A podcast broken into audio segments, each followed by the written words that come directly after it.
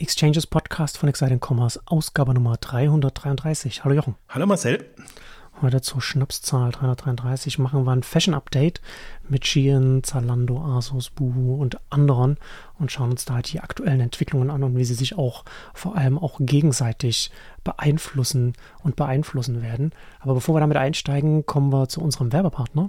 Nachdem wir uns zu Beginn unserer letzten Folge mit unserem Werbepartner Commerce Tools in die Welt der Luxusuhren aufgemacht haben, geht es diesmal ins Universum der Düfte und Beauty-Produkte. Jeder von euch, der oder die, beziehungsweise äh, die in letzter Zeit bei Flaconi online geshoppt hat, hat das auf Commerce Tools Basis getan, ohne es zu wissen. Denn der Online-Shop für Beauty-Produkte wurde mit Hilfe der führenden Digital-Commerce-Lösung auf dem Markt ordentlich aufgehübscht. Wie es dazu kam, auch diesmal ist es eine Geschichte von Wachstum. Genauer gesagt vom Rauswachsen aus einer Legacy-Architektur. Seit seiner Gründung 2011 hat sich Flaconi zu Deutschlands größtem Online-Shop für Kosmetik und Beauty entwickelt. Die Einnahmen haben sich seit 2014 sogar verzwölffacht. Dass das ordentlich Traffic auf der Seite bedeutet, ist klar. Die alte Plattform ächzte unter der Belastung. Die neue Lösung, nach der gesucht wurde, sollte nicht nur den gesamten Kaufprozess mühelos meistern, sondern auch für künftiges Wachstum gerüstet sein. Unbegrenzte Skalierbarkeit stand ganz oben auf der Kriterienliste und da fiel die Wahl richtig schnell auf Commerce Tools. Flaconi nutzt nutzte eine Vielzahl der bestehenden Microservices, die Commerce Tools vorhält, und kombinierte diese über API-Schnittstellen untereinander und mit bestehenden Komponenten. Mit wenigen Klicks ließen sie so sämtliche Elemente nahtlos integrieren. Das bedeutet eine konkurrenzlos schnelle Time to Market für neue Features und Produkte. Mit dem agilen Commerce Tools Backend kann Flaconi künftig über 50% jährlich wachsen. Neue Funktionen, Shops und Geschäftsmodelle lassen sich unkompliziert ausprobieren und gegebenenfalls nachjustieren. Für das unkomplizierte Handling im Backend sorgte Setless CMS von Contentful, die individuelle Storefront setzte Flaconi mit Frontastic um. Rund 700 Marken und 45.000 Produkte und das Product Information Management funktioniert mit Commerce Tools reibungslos. Die Kundinnen und Kunden merken davon gar nichts, außer dass sie eine individualisierte und benutzerdefinierte Shopping-Erfahrung vorfinden. Und so verwundert es nicht, dass bis zu 300 Bestellungen pro Minute bei Spitzenauslastung bei Flaconi eingehen und problemlos abgewickelt werden. So soll das sein mit Commerce Tools. Ja, heute, wir zwei Fashion-Kenner beschäftigen uns heute mit der, mit der Modebranche. Ähm, und wir steigen mit, mit Shein ein und äh, da, da ist ja in letzter Zeit auch einiges passiert. Übernahme unter anderem werden wir gleich drüber sprechen. Aber ähm, also ich finde ja nach wie vor dein, das, der, dein, dein Umsatzgrafik, fand ich nochmal sehr anschaulich, die du auf Exciting Commerce gepostet hast. Also wo du, wo steht Shein heute im Vergleich zu Zara, H&M und Zalando?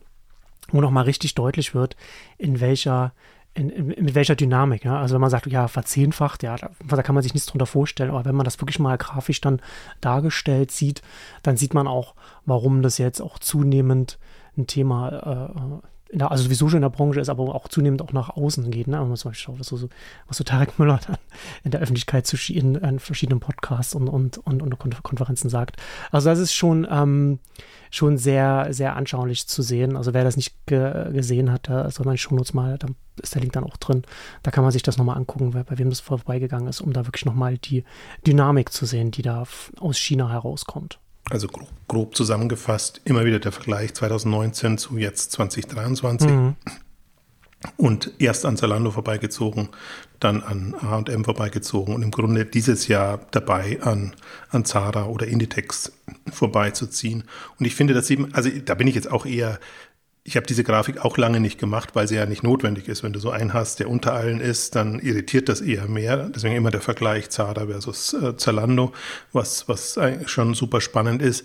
Aber hier hm. sieht man einfach, wie aus dem Nichts dann ein Player hochkommt, ja. den man am Anfang nicht so richtig ernst nimmt oder nicht weiß, was man mit anfängt. Auch die Kritik von, von Tarek ist ja super berechtigt, die kommt halt nur drei Jahre zu spät. Ne? Das kann man, das hätte man früh äh, initiieren müssen. Und jetzt ist eigentlich so, sowohl die sowohl Shein als auch also Shein ist über das Thema raus, weil sie ja versuchen, aus, also Kritik ist ja, dass ähm, der China-Versand ähm, günstig möglich, also der Versand aus China günstig möglich ist und, und ähm, quasi bezuschusst wird und andere nicht die Möglichkeit haben. Aber bei Shein ist es jetzt ja auch schon so weit, dass sie sich international anders aufstellen, dass sie sowohl die Produktionspartner jetzt in der Türkei, in Europa etc.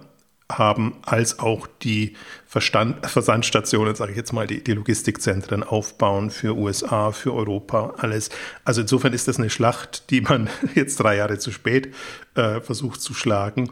Und äh, eigentlich geht's in dem ganzen Modekontext schon um komplett andere Themen. Und man müsste eigentlich jetzt wieder die Themen diskutieren, die man dann bestimmt in zwei, drei Jahren diskutiert, wenn man sieht, ui, jetzt ist Shein plötzlich auch eine Plattform geworden und ähm, vielleicht auch nicht mehr nur in einem Billigsegment und macht uns plötzlich das Leben schwer, da auf andere Weise das Leben schwer. Also dann wird die Kritik wieder kommen. Aber ich finde, das ist das Schöne, deswegen hatte ich die Grafik auch nochmal gemacht, weil man diese exponentiellen Entwicklungen einfach immer unterschätzt und ja auch, auch unterschätzen muss, weil man am Anfang nicht weiß, ob jemand auch durchhält. Ne? Aber sobald so ein Unternehmen einfach eine gewisse Mindestschwelle erreicht hat, geht das super rasant nach oben. Da hast du eigentlich keine Chance mehr, ähm, dagegen was zu tun. Und ich, da, da ist gerade Shein gerade so ein, so ein Prototyp dafür.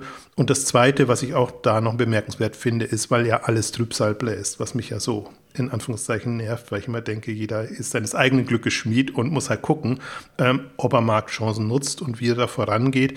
Aber die Branche achtet sehr auf sich und alle blasen Trübsal, also müssen wir auch Trübsal blasen und machen entsprechend vorsichtig. Und Shein siehst du eigentlich genau das Gegenteil, dass die voll das ausgenutzt haben, sowohl die, die Corona-Phase, natürlich die Bevorzugung durch den China-Versand, ähm, als auch diese internationale Aufstellung, die sie haben, dass sie eben nicht so abhängig sind von den einzelnen Märkten. Das sieht man. Und das ist so, als ob es keine Krise gäbe, sieht das ja aus. Ja, ja. Und ähm, ich finde, das ist eigentlich so der, der Stand auch gerade in der Modebranche momentan. Wobei man natürlich auch dazu sagen muss, dass natürlich äh, Shein jetzt zwei Krisen für sich nutzen konnte. Also zum einen, was der, der Onlinehandel für sich nutzen konnte, als Corona die stationären Läden zu waren in der Pandemie und, und jetzt die Krise, äh, so, so Konsumkrise oder, oder, oder vorsichtiger Konsum äh, in, den, in den westlichen Ländern, das hilft dir natürlich, wenn du dann äh, am unteren Ende des Preissegments im Markt unterwegs bist.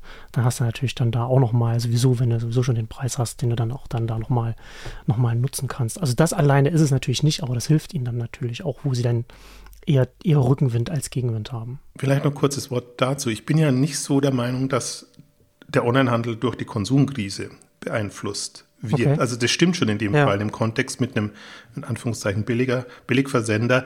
Ähm, aber ich glaube, der Hauptpunkt, warum es im Onlinehandel gerade nicht läuft, ist einfach, dass an den Marketingausgaben etc. gespart werden muss. Dass sehr viel Geld in die Logistikkapazitäten gesteckt wurde und das Geld natürlich weiterhin nicht vorhanden ist oder da bleiben muss, weil ist, ja. wenn man Projekte gestartet hat, dann muss man die auch durchziehen oder ja. eben andere Lösungen finden. Das heißt, dass, dass einfach ähm, Budget umgeschichtet wurde. Und ähm, dann ist natürlich auch der, der Druck nicht mehr so groß. Ähm, und dann kann man sagen, ja, okay, das ist der Konsumkrise äh, mhm. geschuldet, aber eigentlich ist es der Kapitalkrise ähm, eher geschuldet. Das, das, ist, das ist ein gutes Argument. Das ist auch, also Shein wird mir bis jetzt nicht so äh, in den Social Networks beworben, aber wahrscheinlich, weil ich nicht so viel auf, äh, bei Mode-Influencern unterwegs bin und, und denen folge. Aber äh, Temu äh, wird, wird mir von vorne bis hinten werde ich zugeballert, überall. Also besonders auf Instagram. Äh, ähm, und das ist dann, und, und die haben äh, weiß ich nicht, ob die, ob die da, ob die, die Ausgaben zurückgefahren haben, das kann man da so nicht sagen, aber es macht nicht den Eindruck von außen zumindest, dass man da den Druck runtergefahren hat. Und das ist ja der andere große chinesische Marktplatz mit Dynamik, der da jetzt gerade äh, vorankommt an der Stelle. Interessant übrigens auch, äh, kurze Randbemerkung, äh, Timo und Shein gerade auch äh, äh, in gerichtlichen Auseinandersetzungen, Klage, äh, Timo hat fühlt sich benachteiligt da im, im, Markt, was, was die Lieferanten angeht, weil Shein äh, exklusive Verträge macht mit, mit Lieferanten und, und Timo natürlich auch die ganzen Produzenten da will. Ne? Aber, das, aber das ist ja auch das Interessante bei Shein, da haben wir ja auch schon drüber gesprochen, diese sehr, sehr enge Bindung an die Lieferanten, die sie auch äh, unter anderem äh, eng gebunden haben, weil sie im Gegensatz zu anderen chinesischen Marktplätzen oder Anbietern wohl auch sehr zeitnah bezahlen. Also da ist auch die Messlatte niedrig, um da die, die Partner in, in, China gut zu behandeln. Und dann natürlich, und da kommt dann die Exklusivität heraus, was natürlich die äh, chinesischen Marktplätze alle auch nutzen wollen, die, die, die Lieferanten im, im Heimat, in der Heimat. Ich habe jetzt nochmal, also das, man kann es vielleicht, vielleicht nicht so hundertprozentig sagen, eine Eigenmarkenstrategie, die Shein bis jetzt gefahren ist, aber ich habe nochmal auf die Webseite geguckt, die haben jetzt hm. nicht mehr nur die zwei Shein und Romwe, was sie sehr lange hatten, sondern so sechs, sieben Eigenmarken äh, da drauf, die sie natürlich von, von Partnern produzieren lassen, aber das ist schon noch der Weg. Vielleicht noch auch von mir noch ein kurzes Wort zu Temo. Temo feiert jetzt einjähriges, dass es gestartet ist. Also es ist für mich, für mich in einer komplett hm. anderen Topf, einer anderen Liga. Das ist ein Experiment, das sagen auch die Pindodo-Leute so. Ja. Ähm, Experiment, sie freuen sich über jegliche PR, die da gerade gemacht wird ja. jede, jede Aufmerksamkeit. Und beziehungsweise sie pushen das ja selber mit ihren PR-Mitteilungen. Ähm, aber Shein, aber noch lange nicht über den Berg. Also das kann ja. Im Grunde ist für mich so, Temo ist eher in dem Wischtopf drin, wo ich mich frage, kann so ein Marktplatzmodell eben mit nicht super exklusiven Zugängen ähm, funktionieren? Und Shein ist da für mich schon über, über den Berg und eigentlich in einem in der Phase jetzt gerade auch, auch strategisch gesehen, wo man einfach sieht, das Geschäftsmodell, was sie etabliert haben, diese wirklich Fast Fast Fashion, schnelle Reaktion und, und ähm, ich nehme Ihnen das auch alles so ab, sage ich mal so im, im weitesten ja. Sinne, ähm, das mit Tests, schnellen Tests und dann rausfinden, was funktioniert. Ja. Und Sie haben trotzdem natürlich. Und das haben Sie ja, das haben Sie ja, das hat ja der Vertreter sehr gut auf der K5 in einem Vortrag da nochmal dargelegt, wie Sie das machen, wie Sie Machine Learning benutzen, um dann, um dann, äh, um auch äh, wenig Inventar erstmal zu machen, um Feedback zu bekommen und dann also sozusagen AB-Tests, wie man, wie man das, wie man das im, im Onlinehandel oder Software kennt, also oft auf Mode anzuwenden und, und, schnell zu gucken, was funktioniert, was funktioniert und dann schnell da die, das hochzufahren, wenn man da schnell dann, dann Feedback bekommt. Und das nehme ich Ihnen auch ab, eben wegen der Zahlen. Ne? Also die, die, die Dynamik, die sie haben, die, könnt, die kommt nicht alleine von, von, den, von den niedrigen Preisen. Die sind notwendig auch dafür, dass es günstig ist, aber dass man dann auch den, den Nerv der Kundinnen trifft, da muss äh, ein System innen, innen da sein, so dass man so schnell da in der, in der Masse so hochkommen kann. Und äh, das ist schon schlüssig dass da Technologie dann auch ein wesentlicher, oder, oder beziehungsweise das Gesamtkonstrukt, sage ich jetzt mal, dass da Machine Learning wirklich im Zentrum oder diese Technologie auch im Zentrum des ganzen Modells mitsteht für, die, für, die, für den Feedback Loop. Also für der Gesichtspunkt ist für mich Shein so ein bisschen Zara und Speed, weil das ist ja. ein bisschen untergegangen, finde ich, in dem, in dem ähm, Shein-Vortrag oder in der, in der Wahrnehmung, in, in, der, ähm, wie sagt man nicht Akzeptanz, sondern ähm, wie es wahrgenommen wurde, ähm, dieses Digital, Digital First Ansatz. Und mhm. Zara ist ja genauso unterwegs. Die testen ja auch und machen und produzieren danach. Aber mit einem riesen Filialennetz ähm, hast du eine komplett andere Logistik, eine komplett andere Struktur es macht ja einen Unterschied, ne? ob du das gleiche Modell mit einer Pferdekutsche machst oder mit einem, mit einem, mit einem Zug, mit einem Schienennetz. Schönes Beispiel, genau. Also deswegen ist für mich auch, ich glaube, das, das kann man so wahrnehmen und muss man einfach respektieren. Und ich glaube, das respektieren ja auch alle, dass das ein wirklich geniales Geschäftsmodell ist, was aufgeht in dem Grad, also neben der anderen Kritik, die auch da ist, ähm, Copycat-Design, ähm, kopieren, gibt es ja immer wieder die Vorwürfe, Ausbeutung, alles, um es nochmal aufgezählt zu haben. Also es gibt ja auch genügend Punkte, ähm, wo, wo sich Shein auch fragen lassen muss, ob das passt. Ähm, oder wie, was, was sie da ändern müssen. Aber dieses Grundmodell, diese Dynamik ähm, ist da. Und ich finde eben jetzt interessant, diese komplett andere Aufstellung, die jetzt seit zwei Jahren passiert, aber im Grunde eigentlich erst seit diesem Jahr. Also diese Marktplatzoffensive, die sie jetzt gestartet haben und wo sie sich ja super schwer tun, weil sich jeder natürlich fragt, was, was tue ich da auf einem Billig-Marktplatz, äh, in Anführungszeichen, wo ich mhm. dann mit den super Billigprodukten von Shein selber konkurrieren will. Aber dieses bisschen Upgrading jetzt, einfach auch in andere Segmente reinzukommen, mit anderen Partnern zu arbeiten. Ähm, ich glaube auch, das werden wir nachher noch bei Zalando haben, aber ich glaube auch nicht, dass dieses Marktplatz, diese Marktplatzmodelle auf Dauer für Händler sinnvoll sind und gut sind, sondern dass es für, für Marken und Hersteller einfach eine, eine, Möglichkeit ist, ähm, da an neue Kundenzielgruppen zu kommen und im Prinzip auch eine vielleicht schnellere, dynamischere ähm, Welt sich aufzubauen, wenn man wenn man so will.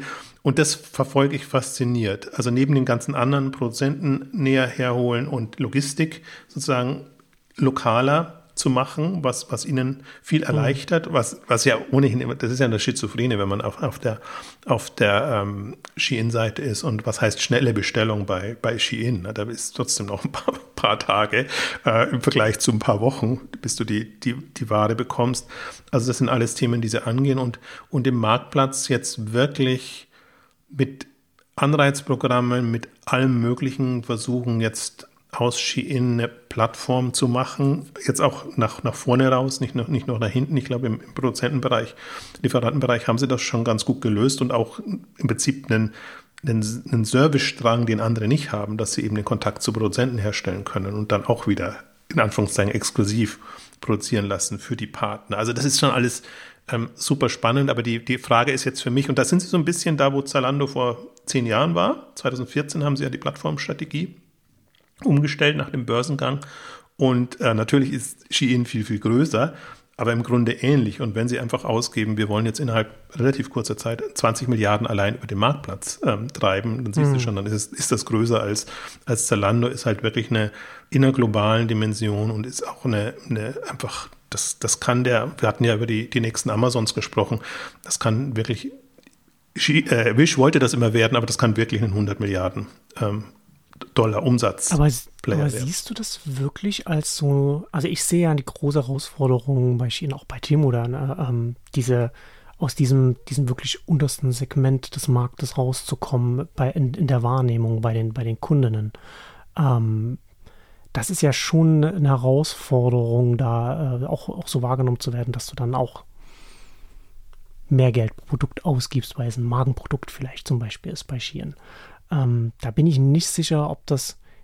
Also ich sehe das als, als, als sehr schwierig an, dass sie da vom, vom, von der Wahrnehmung bei den, bei den Kundinnen dann auch da vorankommen an der Stelle. Also ich bin da optimistisch. Ich würde das okay. jetzt mal, ähm, also ich traue denen das durchaus zu, weil es, es, die Frage ja ist, ähm, wie geprägt sind die Kunden? Erstmal, hm. da haben sie sich jetzt ja eine eigene Generation gezogen und wie, wie muss quasi die Experience, um mal das unschöne Wort zu äh, verwenden, aussehen? Und wenn man da an was gewohnt ist und dann, okay, sieht, ja, aber das gibt es jetzt auch bei Shein oder, oder man sieht es ja dann über die Marken, deswegen finde ich diesen, diesen äh, Deal mit, mit Forever 21 und, und solchen äh, Marken so spannend, ähm, hm. weil sie damit einfach schon gelernte Marken zu sich bekommen. Ich glaube, das ist die große Herausforderung, dass sie erstmal Marken überzeugen, dass sie da drauf gehen, weil die eben genau ja. das, was du eigentlich sagst, genau. den, den, also ihren Ruf ja auch nicht schädigen wollen. Also das, das in dem Umfeld und überhaupt ist das Zutrauen da. Ich glaube, die Überzeugungskraft muss sehr groß sein, dass man da etabliertere, bekanntere und auch wirklich nützliche Marken bekommt, die einfach auch das signalisieren können. Shein ist jetzt nicht mehr nur mehr das super Schnäppchen, ähm, Paradies in Anführungszeichen, ähm, sondern wirklich eine, eine, relevante Anlaufstelle, um gleich mal auf das Wort zu kommen, ähm, für, für Modekunden. Also ich bin da, also ich, ist nicht absehbar. Wie gesagt, es gibt jetzt vielleicht ein Jahr mit den ersten Tests und jetzt mit der großen Offensive globaler Marktplatz 2023 ähm, als, als Startpunkt.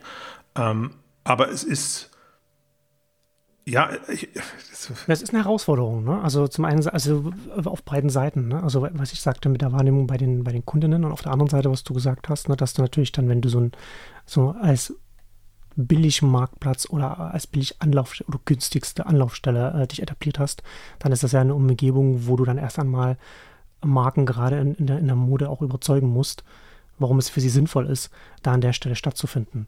Ähm, und da, und das finde ich, und das finde ich ganz interessant, weil du hast ja jetzt Forever 21 ja auch schon angesprochen und das ist ja dann auch schon ein Weg, wo sie, wie sie versuchen, aus diesem Image oder schneller aus diesem Image rauszukommen, indem sie einfach stationär geprägte Labels, hast du gesagt, äh, übernommen haben.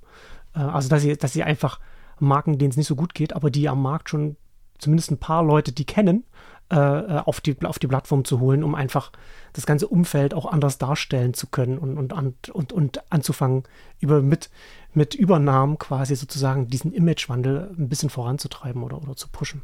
Also ich glaube, das ist die Herausforderung, wenn ich jetzt, wenn ich es wieder mit Zalando vergleiche, als die den Schritt gemacht haben, die haben halt schon mit Marken gearbeitet. Ähm, die haben dann die Diskussion gehabt, wie, wie stark müssen, müssen meine Private Labels sein oder können sie noch sein, um die anderen nicht zu verschrecken und, und hm. ähm, also eher so eine taktische ähm, Diskussion. Aber sie hatten im Prinzip schon Beziehungen zu den Marken und konnten da vorangehen. Das hatten Shein nicht. Und Außerdem hat es, aber Zalando hat auch das Feindbild, also, also hat es ein riesen Feindbild jetzt im, im Markt natürlich, dass man so einen Anbieter im Grunde auch nicht fördern will. Aber es gibt eben genügend notleidende Marken jetzt im, im Modebereich. Und äh, also ich glaube, diese, allein dieser Deal, den finde ich so faszinierend, weil ähm, das, das da ist so viel absurd dran. Aber die gleich noch mehr dazu. Aber die, man sieht ja auch, die Pleitewelle trifft ja nicht nur den stationären Handel, schon trifft eben auch die Marken, die im stationären Handel groß beliebt hm. und ja, beliebt ähm, sind, in Anführungszeichen. Also wenn man mal wirklich Textilwirtschaft äh, durchgeht oder so, was da alles jetzt in Straucheln gekommen ist und versucht wird, irgendwie in anderem Kontext wieder hochzubekommen. Und dann ist das so ein Deal der Verzweiflung, sag ich jetzt mal, wenn wirklich so eine, eine Brandholding und eine Immobiliengesellschaft, die im Wesentlichen Shoppingcenter betreibt, dann erstmal so diesen, diesen Pool an Marken hat und hm. dann überlegen muss. Und gerade der Immobilien. Was machen wir denn jetzt damit? Hm. Der Immobilienbetreiber, für den ist es ja ein Riesenschritt, einfach zu sagen, okay, jetzt beteiligen wir uns. Also das war ja ein Deal, da ist vermutlich kein Geld geflossen, sondern ja. die haben ein paar Anteile an, an Shein bekommen und ähm, nutzen jetzt, wollen jetzt Shein nutzen, um die ganzen Marken eben auch online ähm, aktiver hinzubekommen. Auch da muss ich wieder muss ich es anmerken, in, in, der Wahrnehmung, wie das in der klassischen Fachpresse angenommen wird, Shein hat jetzt die Möglichkeit, auch in stationäre Läden und Kontext zu kommen. Das ist also, das, genau, weil es ja eigentlich genau das Gegenteil von dem, was passiert. Das ist das Letzte, was sie, was sie wollen ja. und was sie brauchen. Vielleicht brauchen sie ein paar Showrooms, ja, schön, ähm, und, und um, um die Leute zu bespaßen. Das machen sie ja sehr gerne in, in unterschiedlichen Städten oder so, dass sie da, da was inszenieren. Ja, das ist ja, ist ja eher andersrum, ne? dass es stationär so schlecht geht, dass dann die, die, die insolventen Sachen dann äh, bei einem, wie du sagst, der Immobiliengruppe äh, landet, die äh, sich dann händeringend umschaut, wie sie da das Beste daraus holen kann und Shein wiederum schaut, wie es seinen, wie es seinen Marktplatz aufpeppen kann oder sein Gesamtangebot.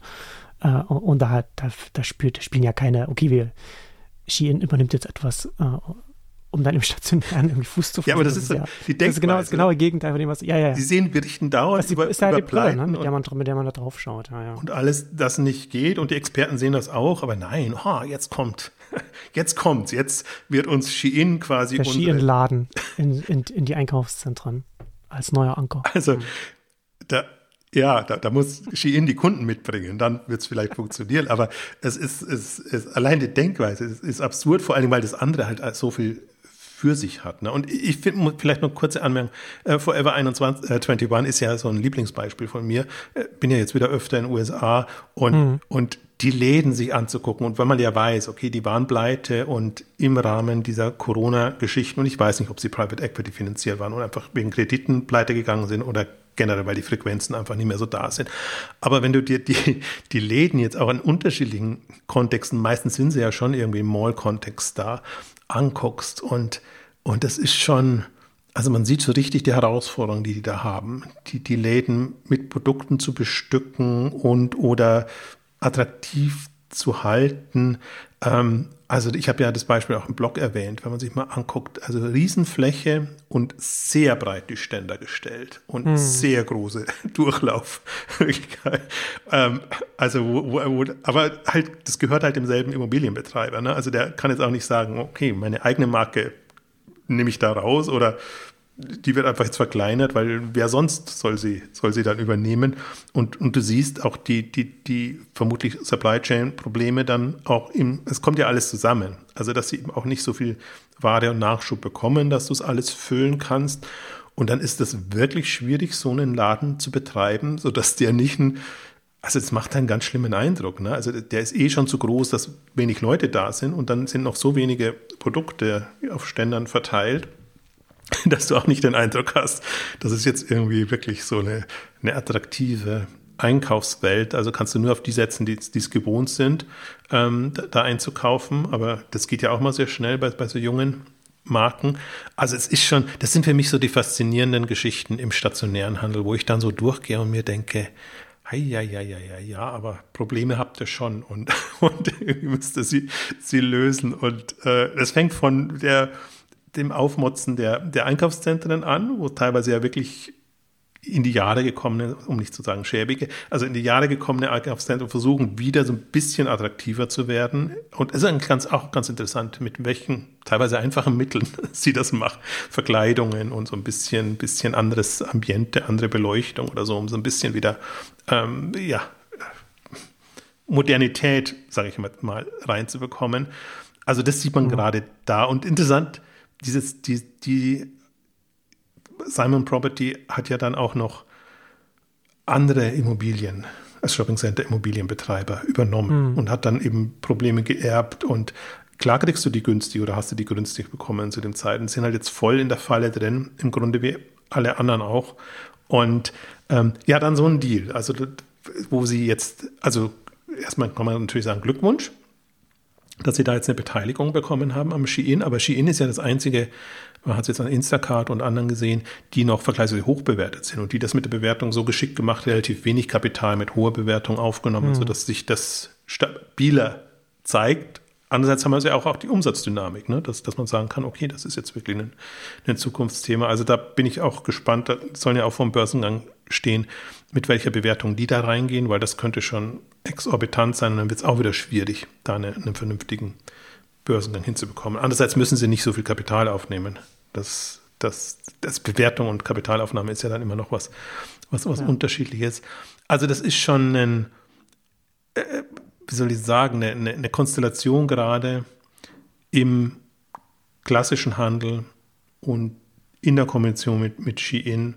Und da sprechen wir noch gar nicht jetzt über Zara und H&M. Ne? Also das wäre noch ja. eine komplett andere Baustelle.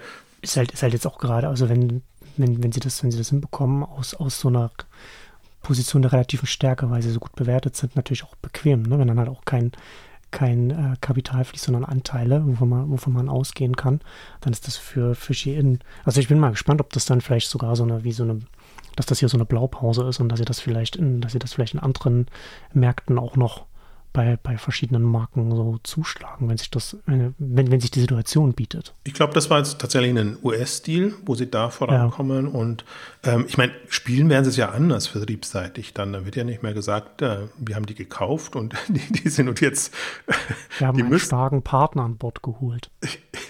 Ja, so rum, aber auch, sie werden dann nur die Brands spielen und sagen, okay, also das ist jetzt von, geht ja von Forever 21 bis Reebok. Ähm, und, und dann, also Reebok ist jetzt der einzige, wo ich mal sagen würde, nicht Notleidende da drin, also der noch keine Pleite durchlaufen hat, sondern ist einfach von Adidas auch aus Gründen abgestoßen worden. Also funktioniert sicherlich auch nicht mehr so gut. Aber so den, den unter, das untere Marktsegment können sie sicherlich da reinkommen und dann haben sie Reebok auf der, auf der Plattform und damit können sie halt spielen. Okay, jetzt das werden sie sicherlich nicht, nicht, gleich Nike und Adidas bekommen, könnte ich mir vorstellen. Aber so, was halt dazwischen ist. Und dann lass halt dann ja. die, die neuen, neuen ähm, On- und äh, Allbirds geht es ja auch nicht mehr so gut. Lass halt die ähm, da drauf kommen. Und die Frage ist jetzt, oder die Herausforderung ist, bekommen sie da einen Mix hin, der einfach suggeriert, dass sie, eine, dass sie quasi das Kaufhaus äh, von, von, morgen sind und nicht mehr nur das Shein-Eigenmarken, äh, die Eigenmarkenwelt. Hm. Ähm, und das, deswegen bin ich ein bisschen positiver. Ne? Also das ist jetzt eine Frage okay. taktisch-strategisch. Bekomme ich das vertriebsseitig so hin, ähm, dass, dass mir das die Welt abnimmt und bekomme ich das vor allen Dingen im Zeitfenster, sage ich jetzt mal, von ein bis zwei Jahren ähm, so hin, dass, dass, dass, dass das so ist, weil sonst mhm. müssten sie wieder sich drehen und sagen, okay, dann machen wir doch Eigenmarken. Ähm, aber sie haben ja noch den anderen Arm, was ich auch ganz spannend finde, dass die in Anführungszeichen Designer-Teil, also wo sie halt okay. neue ähm, Designer, also No-Name-Leute quasi ermöglichen, da ihre eigenen Brands ja, zu entwickeln, ja. Franz. Und da können das ja auch ein paar. Das, das finde ich, das ist das, das war mir nicht klar, aber das ist natürlich dann sehr spannend, ne? weil, da, weil, der, weil du dann äh, den, den Zugang bieten kannst den sie so in der Form nicht woanders finden werden. Und das ist natürlich dann so für, für Up and Coming, ist das natürlich, wenn, wenn du da den richtigen Dreh findest, auch als Plattform, das ist natürlich dann sehr spannend als Sprungbrett. Also ich finde, dieser, das haben sie alles. Je, je stärker ich darüber nachdenke, umso spannender finde ich eigentlich den Zugang zu den Produzenten. Dass sie im Grunde jedem, mhm. nicht nur ja. Designern, sondern es gibt ja. ja. auch immer die Promis und jetzt im, im Social-Media-Bereich Leute, die einfach nichts haben und nichts aus seiner Gefolgschaft und vielleicht Ideen, wie Produkte aussehen können, dass man sagt, okay, aber damit könnt ihr dann einfach durch, durch die Infrastruktur, die wir haben, bieten wir euch die Möglichkeit, nicht nur, dass ihr eure Produkte oder eigenen Labels macht, sondern dass ihr einfach auch eine Dynamik ähm, gleich spürt, weil wir halt wirklich Zugang zu, mhm. jetzt sind es ja 140 Millionen, glaube ich, waren es, ich weiß nicht mehr, noch oder noch mehr, auf jeden Fall mehr als eBay an, an, an Kunden, also regelmäßigen Kunden, aktiven mhm. Kunden. Ähm, also das ist schon eine eine, ein anderer Hebel, auch als alle anderen Modeplattformen. Deswegen ist ja auch, finde ich, Zalando so ein bisschen in der, in, in der Rolle. Also muss ich, muss ich andere Fragen stellen als vielleicht noch vor zwei, drei Jahren. Ähm, und ich, finde, das können sie spielen in jeglicher Hinsicht. Und selbst eben, deswegen finde ich die Konstellation durchaus jetzt eine Brand-Holding zu haben, wo ja im Grunde auch alles nur der Name da ist und unten drunter ja. ist ja nichts mehr, ja. sondern das ist ja, ja, auch ein, wie soll ich sagen, das wird mit No-Name-Partnern in irgendeiner Form äh, dann, dann gelöst, dass man dann auch Sortimente, Kollektion braucht man schon gar nicht mehr, weil man ja einen dauerhaften Durchfluss an, an Produkten hat. Und das ist für mich, deswegen ist für mich Shein auch konzeptionell strategisch spannend. Das ist schon nochmal eine neue Dimension. Wie kann mhm. ich online getriebene Digital First äh, Markenplattformen betreiben, wo es ja schon um, und gerade Mode ist, ist ja noch die Herausforderung, wo es um Trends geht, um Schnelldrehen, um, um wirklich am Puls der Zeit ähm, zu sein. Und deswegen verfolge ich das mit, mit hohem Interesse. Ähm, auch, muss auch immer dazu sagen, ich sehe natürlich die, also wenn Tarek Müller klagt oder wenn auch die Zalando-Leute klagen, sehe ich das, kann ich das nachvollziehen. Ähm, aber ich bin ja nicht Manager dieser, dieser Firmen und es geht auch nicht darum, jetzt eine Abwehrhaltung hinzubekommen, sondern die Frage ist ja immer, wie sieht die Zukunft ja. aus, aus im Handel? Und da hat Shein einfach extremes Markt, äh, wie sagt man, Marktkreierpotenzial, Marktgestaltungspotenzial, so wollte ich sagen. Ja. Ähm, ja, also das kann natürlich, das ist natürlich dann schon noch ein Aspekt, der dann auch nochmal interessant wird, wie dann aus äh, Lobbyanstrengungen und so weiter, vielleicht auch regulatorisch. Schauen wir mal, was da, was da noch kommt. Ähm, was, was, da kann natürlich auch noch etwas kommen, aber das ist ja dann, das lohnt sich ja nicht darüber zu spekulieren, sondern das kann man dann analysieren, wenn es dann soweit ist. Und sonst äh, sollte man ja schon auf so Analysen schauen, so wie sie mit möglichst wenig Wertung, äh, die man, sie man selbst, also man hat natürlich immer was, was man reinbringt, aber Prämissen.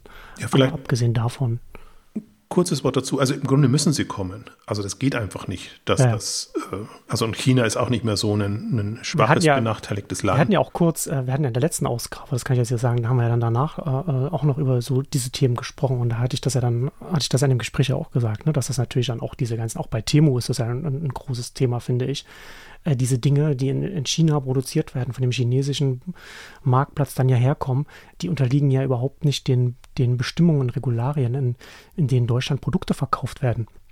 Also theoretisch unterliegen sie dem, weil sie in Deutschland verkauft werden, weil sie an, an deutsche Bürger dann äh, äh, gehen, aber sie durchlaufen nicht diesen Prozess und diese, diese, diese Kontrolle, die dann damit einhergeht. Und das ist jetzt bei, das ist ja bei der Mode der Fall und das ist halt auch, auch bei den ganzen anderen Produkten und bei Timo der Fall. Und das ist ja schon ein Zustand, der jetzt so gerade so ein, so, so, so ein Zwischenstand ist, dass dieses ganz schnell hochgekommen ist und natürlich dann die Politik relativ langsam dann irgendwann mal darauf reagieren muss, weil es ja diese ganzen äh, Sicherheitsvorkehrungen, äh, die es bei uns hier, die Gesetze, die es gibt, die gibt es ja äh, auch aus guten Gründen.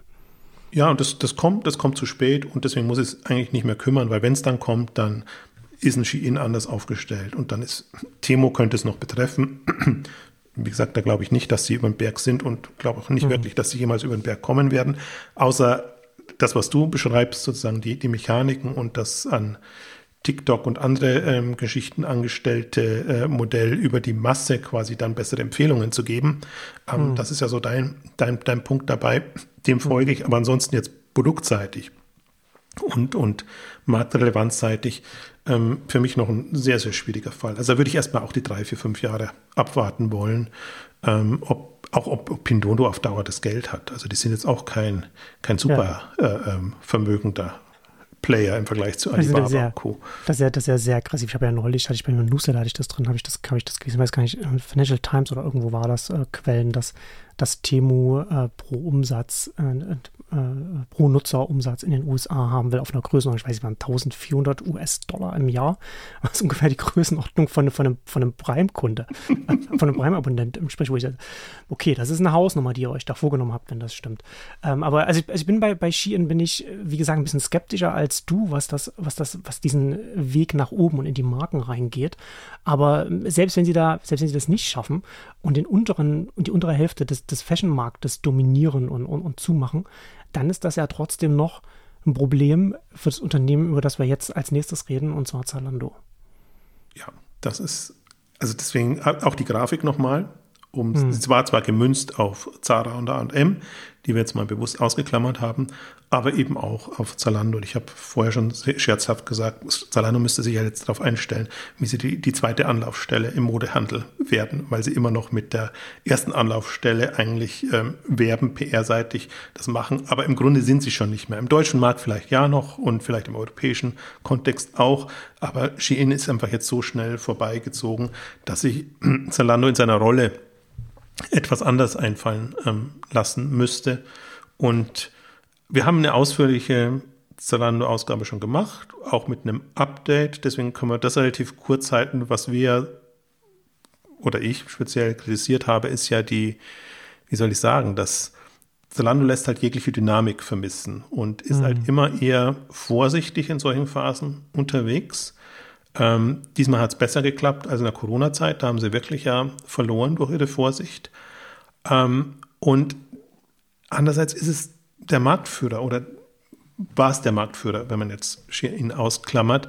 Ähm, also da muss schon im Grunde ein bisschen mehr kommen. Also ich argumentiere jetzt gar nicht dagegen. Also die sind ja jetzt an der Börse auch in der Not, dass sie einfach jetzt Profitabilität zeigen müssen, um das alles hinzubekommen. Und das machen sie ja auch super. Sie haben Cash äh, ohne Ende und, und die Kennzahlen passen und sie sind da eigentlich ganz gut durchgekommen, aber halt wenig dynamisch und auch eher mit dem Modus, äh, wir blasen Trübsal wie alle anderen und haben jetzt nicht äh, die, die, die, die Ambition, da irgendwelche Maßnahmen zu ergreifen. Das heißt jetzt nicht unbedingt, dass man massig Geld verlieren muss, sondern dass man eben Übernahmen tätigt, jetzt wo es günstig ist oder sich was anders einfallen lässt, sodass man einfach äh, nach der in Anführungszeichen Krise anders dasteht. Deswegen war für mich so wichtig, äh, machen die Gründer weiter oder machen sie nicht weiter, hm, weil das relativ ja. viel aussagt,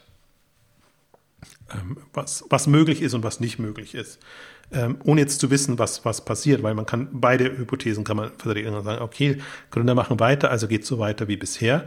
Andererseits, Gründer weiter heißt aber auch, ähm, im Prinzip alles ist möglich. Also es ist ja nicht so, dass Zalando so sagen, unambitioniert gewachsen ist. Also sie hatten die erste Phase, dann haben sie die Plattformphase gehabt und sie hatten ja immer wieder ähm, große Schübe und Umschwünge, das genau eben von den Gründern getrieben wurde und die einfach auch das Standing natürlich haben, das, das zu machen. Deswegen ist die, die Frage für mich, sind sie da jetzt schon so börsengeprägt, dass sie sagen, Vorsicht ist die Mutter der Porzellankiste jetzt in dem Fall ähm, und, und quasi diese Gründerdynamik vermissen lassen. Mhm. Ähm, oder nicht? Das wäre jetzt für mich so die, die, die große ja. Frage. Ich finde es ja auch interessant, ne, wenn ich auf die Grafik nochmal zurückkomme, da zu sehen, dass so Zalando von 2009 sieht es aus wie auch wie Hockeystick, aber sehr viel langsamer als, als bei, bei Shein und dann der sehr spürbare, äh, das sehr spürbar langsamere Wachstum dann 22. Komplett ausgebremst und das, was sie ja an 30 Milliarden Ziel hatten, nach hinten verschoben. Kann, mhm. man, kann man immer schön machen. Also es ist nicht so, dass Zalando nicht also weniger ambitioniert unterwegs wäre, aber halt sich quasi der aktuellen Marktlage, Schrägstrich Stimmung angepasst hat.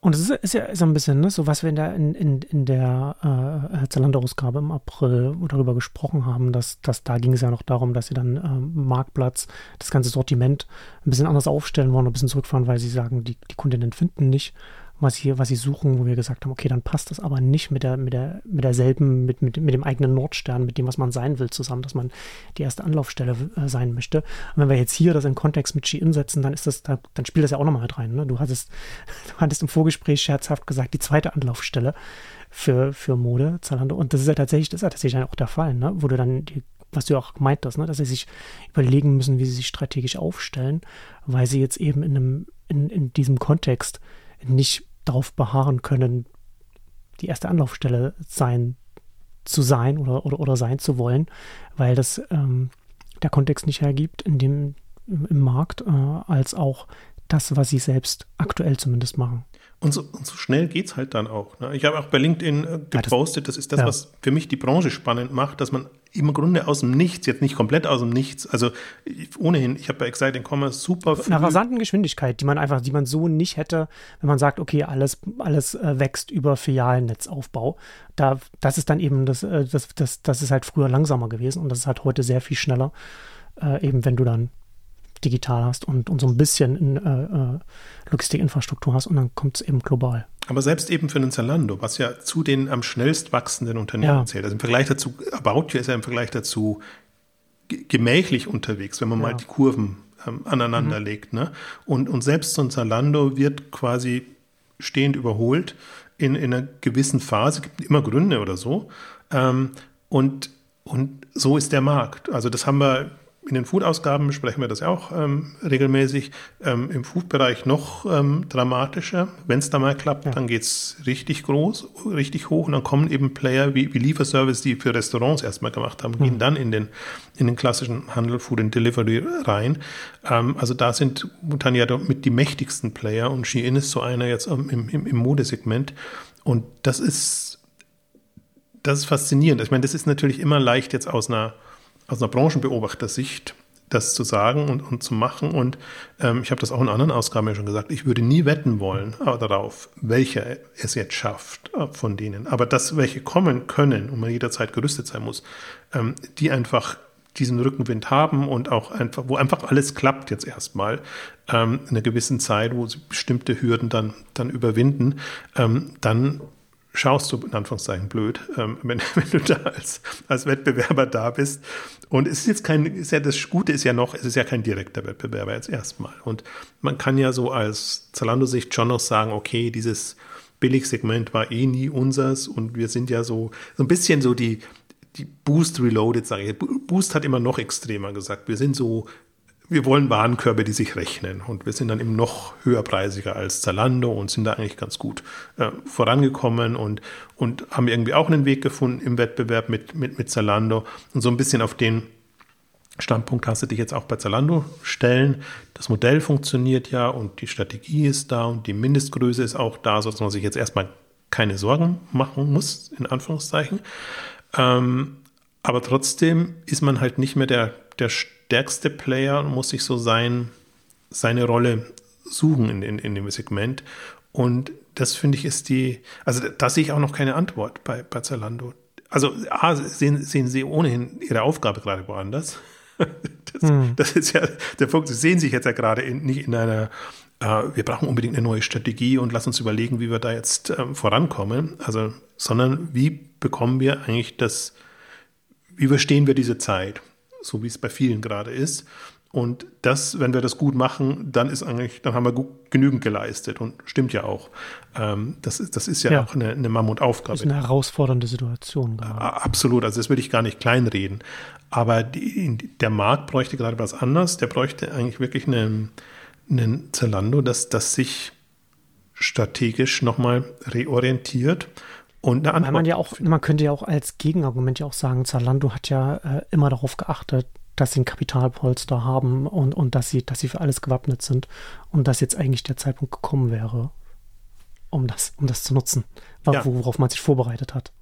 Oder worauf, wo, wo, womit man geplant, nicht vorbereitet, aber womit man, womit man gerechnet hat, um, um, um auf, auf schwierige Zeiten, Anführungszeichen, sage ich mal, vorbereitet zu sein. Ja, aber der Punkt ist schon, dieses Stichwort vorbereiten. Also hat man sich vorbereitet, mental auf eine wirkliche strategische Neuausrichtung.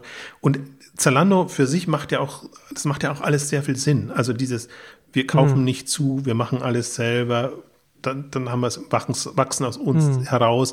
man kann ihnen jetzt ja auch nicht empfehlen, ja, übernehmt doch einfach mal was, weil die Gefahren sind ja auch offensichtlich. Klappt das ja. dann? Passt das zusammen? Ja. Wollen wir irgendwas was günstig ist, übernehmen, was dann Schwierigkeiten hat. Sie haben ja auch im Kleinen, haben sie ja auch alles Mögliche versucht. Das hat ja auch alles nicht geklappt. Das haben sie alles wieder abgestoßen, ähm, mhm. weil es einfach oftmals mehr Ärger mitbringt, ähm, als wenn man es wenn man's selber irgendwie vernünftig machen kann. Ähm, aber trotzdem, und ich bin halt, und da sehe ich halt Zalando, aber jeden, der eine gewisse Größenordnung hat, ist Buy und Build in irgendeiner Form das kann man bei, bei den Facebooks, bei den, bei, den, bei, bei den Googles und Apples und allen, wie sie alle heißen, lernen. Das sieht man denen im Nachhinein immer nicht mehr an, was alles zugekauft wurde und was dann anders verpackt wurde, sodass es doch wieder sieht, oh, Apple hat wieder was Neues oder, oder Google hat hm, wieder was Neues ja. gemacht. Aber im Grunde, viele der, der innovativeren Bereiche, die dann später kamen, sind im Grunde über zugekaufte Teams oder meinetwegen auch größere. Also gar, ich finde, Facebook ist so das schönste Beispiel. Einfach, wenn man, wenn man deren, mhm. kann man immer wieder zurückgehen auf die Instagram und die WhatsApp-Deals, als sie noch möglich waren. Und im Modebereich sind sie im Prinzip noch möglich. Also gerade jetzt, man hat Ja. eben so ein Ski-In, wo man immer sagen kann, ja, das sind doch eigentlich die Großen, also wir können doch Milliardenunternehmen übernehmen und, und dann würden wir immer noch einer von vielen Playern sein. Das sind halt so, finde ich, so Gedanken, die, also die müsste sich Zalando machen und ich glaube eben nicht, dass sie auf sowas vorbereitet sind, weil die, die, die anderen Argumente, die ganzen guten Argumente, die sie ja die Jahre über gut überlegt haben, warum das keinen Sinn macht, ja immer noch gelten. Das, das, das, ja, also deswegen wird, wird, wird das super interessant. Auch, also ich bin ohnehin bei Zalando, aber das, da würde ich mich jetzt wieder wiederholen. Ähm, skeptisch oder ich frage mich, ob sie wieder in eine, eine Vorwärtsdynamik kommen. Weil jetzt haben sie sich so ausgebremst und, und ähm, das kann man, glaube ich, aus, einer, aus sich heraus gar nicht wieder, wieder anwerfen, sondern da müsste ohnehin irgendwie eine, eine Übernahme, so ein bisschen Shop-Apotheke-Modell. Ne? Shop-Apotheke ist eigentlich immer so aus sich heraus gar nicht so dynamisch gewachsen, aber haben alles Mögliche immer zugekauft, sodass sie jetzt irgendwann jetzt Richtung 2 Milliarden Umsatz gehen.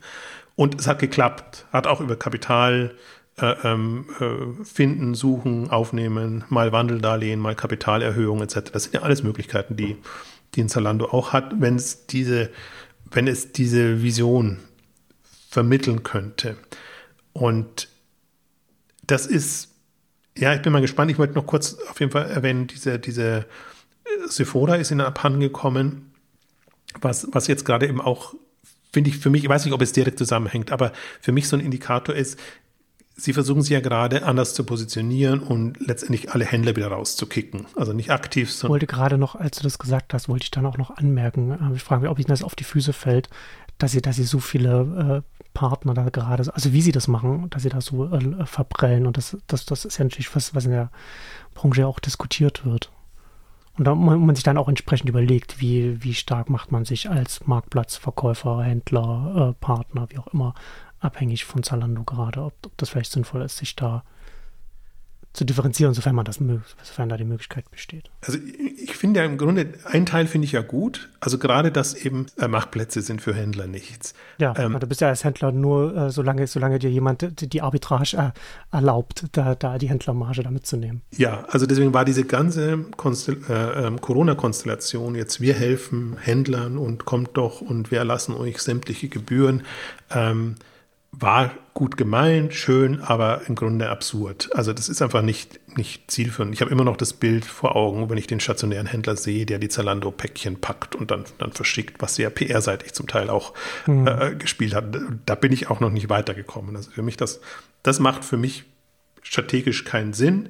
Also für beide Parteien nicht, weil Zalando einfach die Marge nicht bekommt und weil die Händler nicht glücklich werden, weil sie so abhängig sind, dass das einfach äh, ja, keine, keine wirkliche äh, Lösung ist für, für deren Probleme.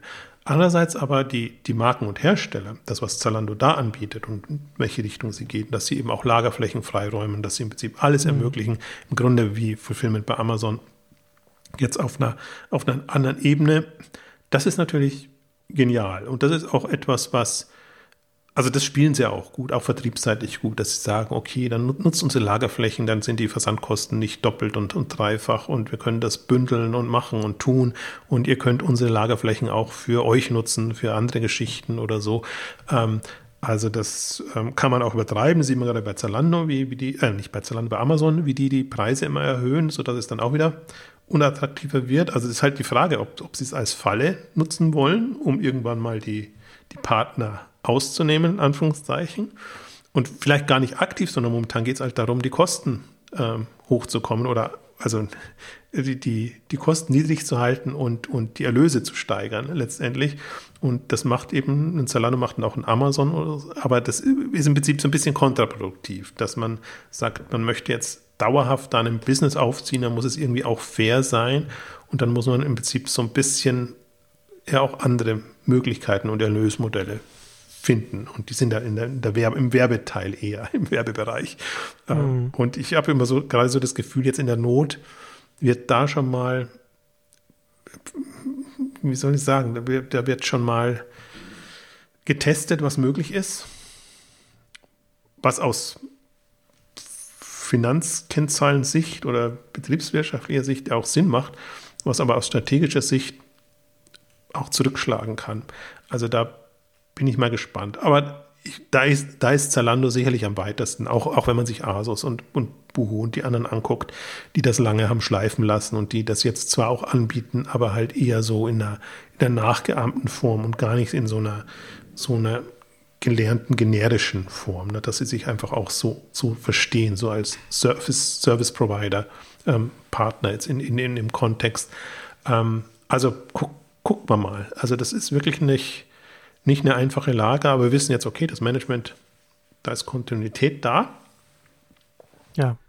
Und jetzt wird es halt nur interessant, ob, ob Zalando Gas gibt oder ob es so mal guckt, was Schien macht. Und ähm, ja, lass uns noch zu den anderen kommen.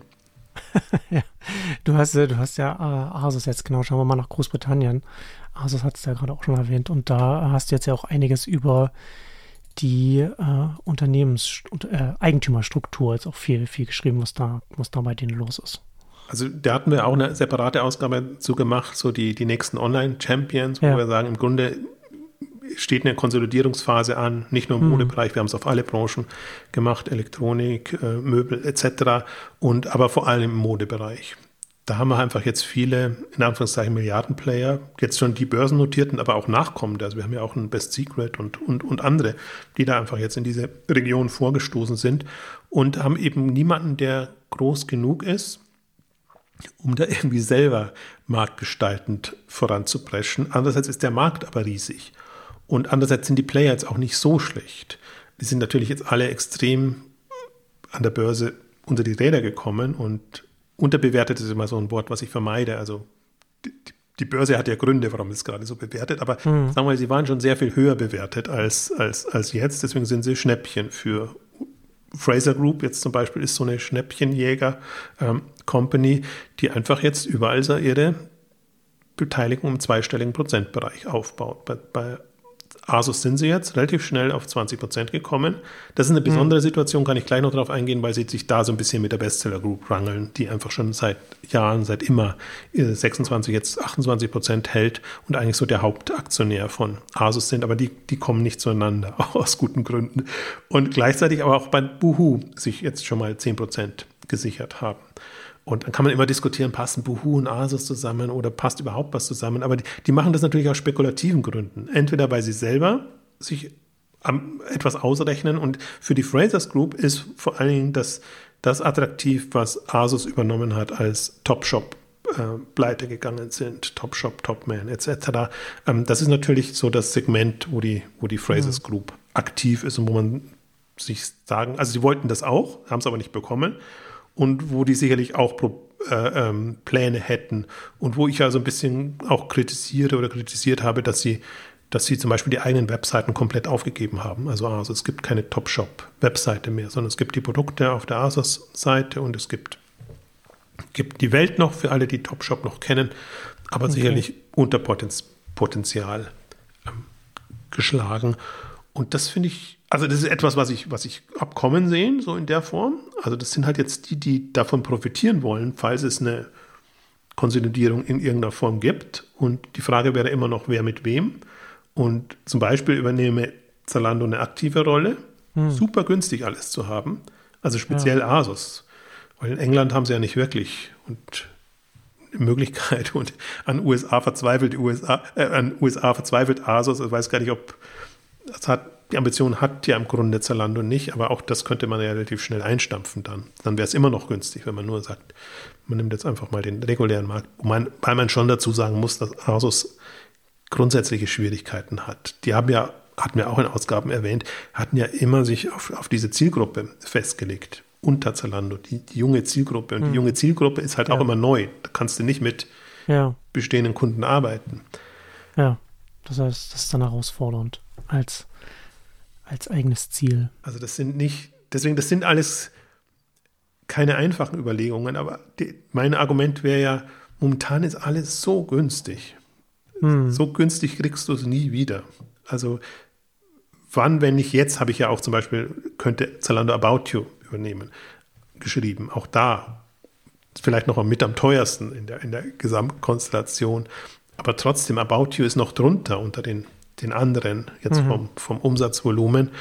Also auch da muss man sich Gedanken machen, haben wir die Möglichkeit, wirklich den Markt zu gestalten? Oder sind wir so unterschiedlich zu den anderen, dass es uns noch braucht?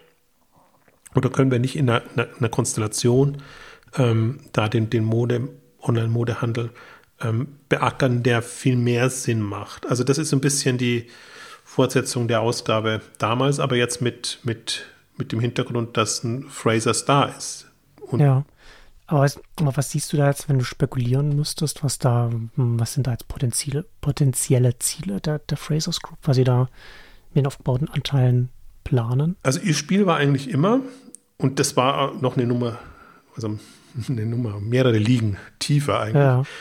Sie haben sich schon einige Online-Player gekauft. Äh, MySales, glaube ich, hießen die damals, so die hauptsächlich die, die, die Ware, die in, in Europa nicht mehr ging, in Australien verkauft haben, so über über Discount, also wegen der Saison, gegen, also komplementären Saison-Geschichten, ähm, waren auch an der Börse, haben sie sich eben auch erstmal die 20 Prozent und dann relativ schnell eigentlich eine, eine 50 Prozent und dann komplett Übernahme ähm, gemacht. Also Fraser ist im Prinzip ein doppeltes Spiel. Da kann ich mir vorstellen, dass es einfach nur eine Beteiligungsspekulation ist dass sie einfach sagen, die haben wir jetzt günstig bekommen. Also wenn das jemand dann für den doppelten, dreifachen Preis übernimmt, kommen wir immer gut raus.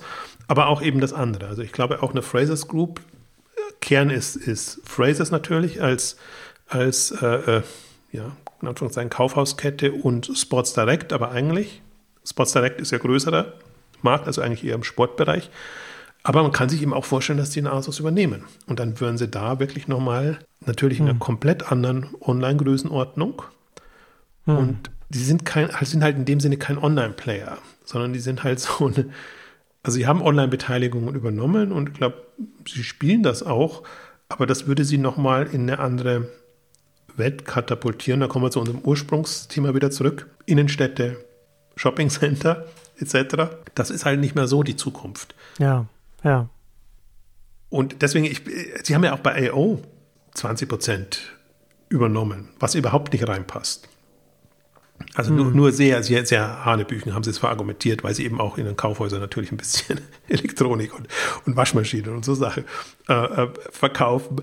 Ähm, also die beteiligen sich gerade in, in, England an allen börsennotierten, günstig bewerteten ähm, Unternehmen. Und das ist schon so eine gerade englische Lösung, die sich da irgendwie armbahnen. Hm. Und die könnten ja auch überall investieren und, und das machen.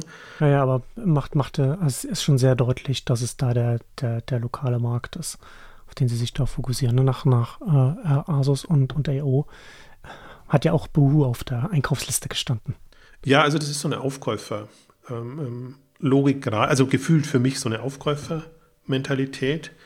Ähm, das ist halt so ein bisschen schon für mich Fraser Group sozusagen günstig Dinge äh, zu vereinnahmen. Also mhm. so nach einem neutralen Wort gesucht, ähm, aufzukaufen, äh, ohne eigentlich, glaube ich, schon zu wissen, was man will. Aber einfach sagt, das ist so günstig, ähm, das nehmen wir jetzt mal und dann lösen wir das schon irgendwie. Und sie haben ja durchaus dann auch immer wieder Problemfälle und müssen das dann auch irgendwie managen. Aber glaube ich, sind eher so Krisenmanager geprägte Unternehmensgruppe, wo ein paar Dinge funktionieren gut und einige eben auch nicht so gut, aber die haben sie sich halt auch aus den Gründen angelacht. Und jetzt, ich bin ja selbst nicht in, ich würde ja nicht sagen, dass der Onlinehandel jetzt in der Krise ist in dem Sinne. Ne? Also das, das wirkt nur so, weil sie eben so gering bewertet sind, dass man das Gefühl hat, das sind alles Pleitekandidaten und da geht gar ja. nichts mehr weiter. Ja. so setze ich es ja nicht ein. Also ich finde, Asus ist der größte Problemfall. Boohoo ist noch, das funktioniert noch. Und auch die haben ja interessante. Die haben ja Debenhams übernommen als Marktplatz und, und wollten ja da Geschichten machen, sind jetzt eben auch in einer anderen Situation. Ähm, auch da haben wir eine separate Ausgabe gemacht, mussten sich halt jetzt auch mit den neuen Umständen anfreunden. Und bei, bei in England läuft das ja wirklich unter Cost of äh, Living Crisis. Ähm, also nochmal, hm. finde auch vom, ja, also nochmal, Griff ja nochmal dramatischer als bei uns, weil sie im Prinzip die Brexit-Folgen plus Inflation irgendwie in der Kombination lösen mussten. Also ein ganz undankbarer Markt gerade. Aber halt jetzt aus der Seitensicht betrachtet, wenn ich mal jetzt aus Zalando oder About You Sicht mir das angucke und die Bestseller Group ist überall drin. Also bei Asos, bei About You und bei Zalando. Mhm. Aber die kommen auch nicht voran im Sinne, dass sie sagen, das wäre doch gut, wenn ihr zusammen geht. Also entweder sie mischen sich da nicht ein oder sie haben ihre Vorstellung, das geht halt nicht voran. Weiß, weiß, weiß ich jetzt nicht. Ähm, aber das hatten wir auch in der Ausgabe ja gesagt, dass das im Prinzip neben der Phrases Group ist die Bestseller Group im Grunde die Gestaltungskraft in dem Markt. Die Möglichkeiten hätten da irgendwie jetzt für das oder für das laufende Jahrzehnt eigentlich sich zu überlegen, ähm, wie, müssten, wie müsste eine Online-Modewelt aussehen. Und das sind die offenen Flanken. Also ich glaube, das ist jetzt auch, also was sich seit der letzten Ausgabe getan hat, ist tatsächlich diese extremen Anteilszukäufe von Frasers. Auch der Konflikt bei Asos, finde ich, der sich einfach verschärft hat, weil Bestseller und Frasers einfach nicht wirklich zu, zu, zueinander finden. Und die sind jetzt 28 Prozent versus knapp 20 Prozent. Und jetzt bin ich mal gespannt, ob, ob auch Frasers versucht, Richtung 25 zu gehen. Und mhm. ähm, ist ohnehin, also da sind ja noch andere da beteiligt, also was, was da noch im freien Markt gerade verfügbar ist, wird, wird, wird zunehmend weniger. Also können, sie, können die das irgendwann mal unter sich ausmachen. Wenn sich die irgendwie einigen, dann gibt es eine Konstellation und dann landet das Ganze entweder bei Frasers oder sie holen Frasers an Bord und sagen, wir bauen jetzt einfach eine Online, Online Fashion Group. Im Gegensatz zur Global Fashion Group.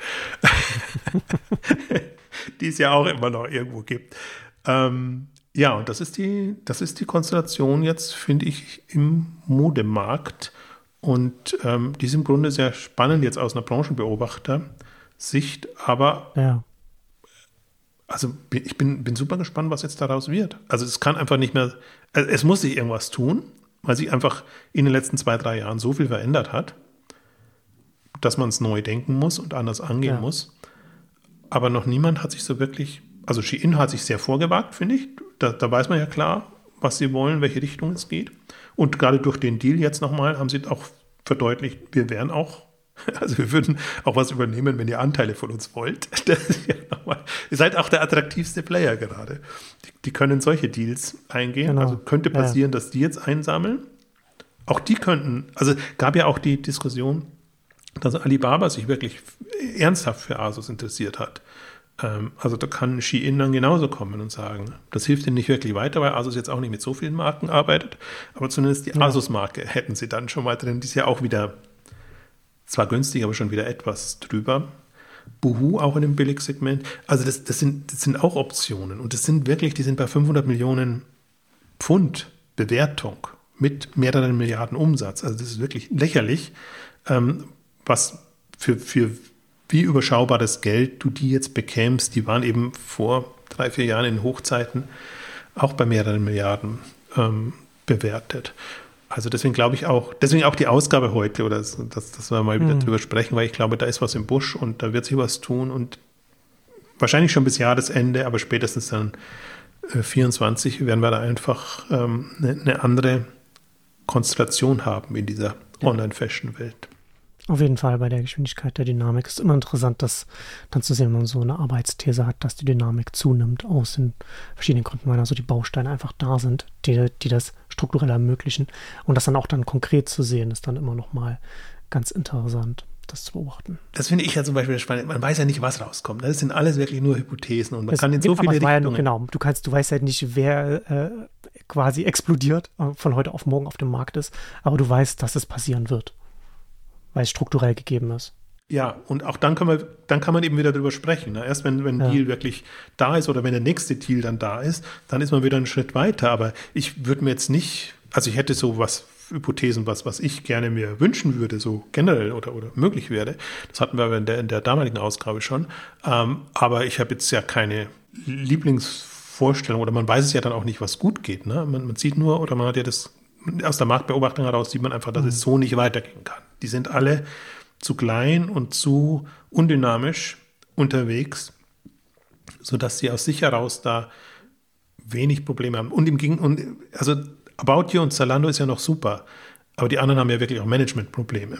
Die haben ihre Geschäftsführer ausgetauscht oder sind immer wieder in der Diskussion, sollen die Gründer raus oder nicht raus oder versucht man es mit, mit Branchenfremden.